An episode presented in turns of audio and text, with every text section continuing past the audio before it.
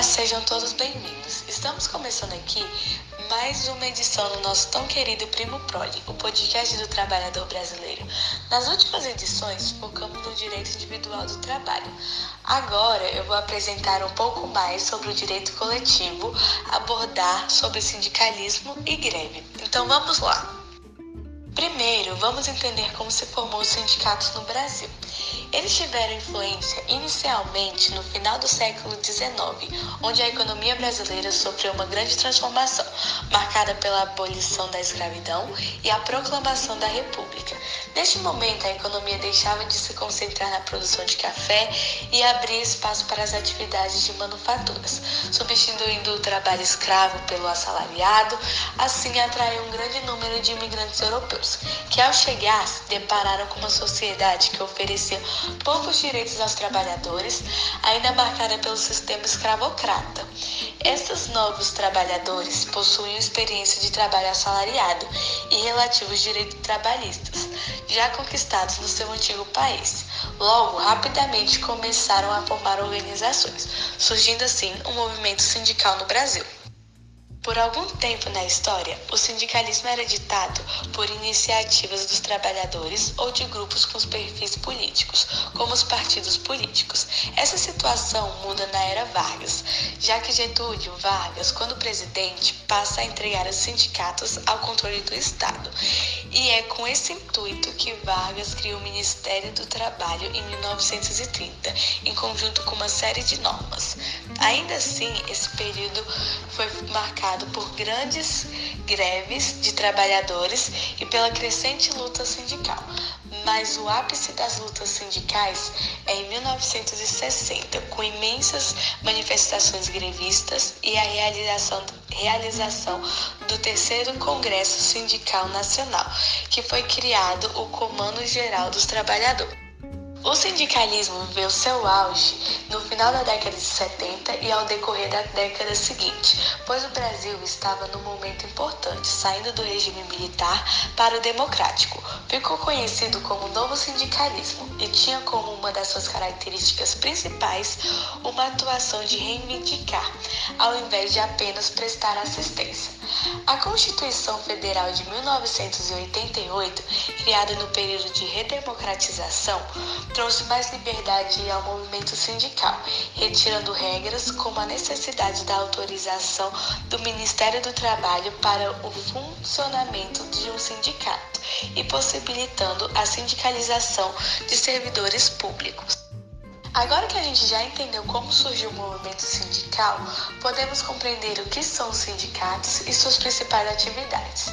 É uma forma de associação permanente entre pessoas físicas ou jurídicas que exercem função em um mesmo ramo de negócio, criado com o papel de defender os interesses em comuns com seus membros. Entre as principais responsabilidades dos sindicatos estão a negociação dos acordos coletivos, intervenção legal em ações judiciais, orientação sobre questões trabalhistas, participação na elaboração da legislação do trabalho, recebimento e encaminhamento de denúncias trabalhistas e a preocupação com a condição social do trabalhador toda essa informação, conseguimos entender a estrutura da organização sindical, que é bastante segmentada. Seria como uma pirâmide, sendo dividida em quatro níveis hierárquicos, com funções que vão desde proteção dos trabalhadores até a promoção dos setores econômicos do país.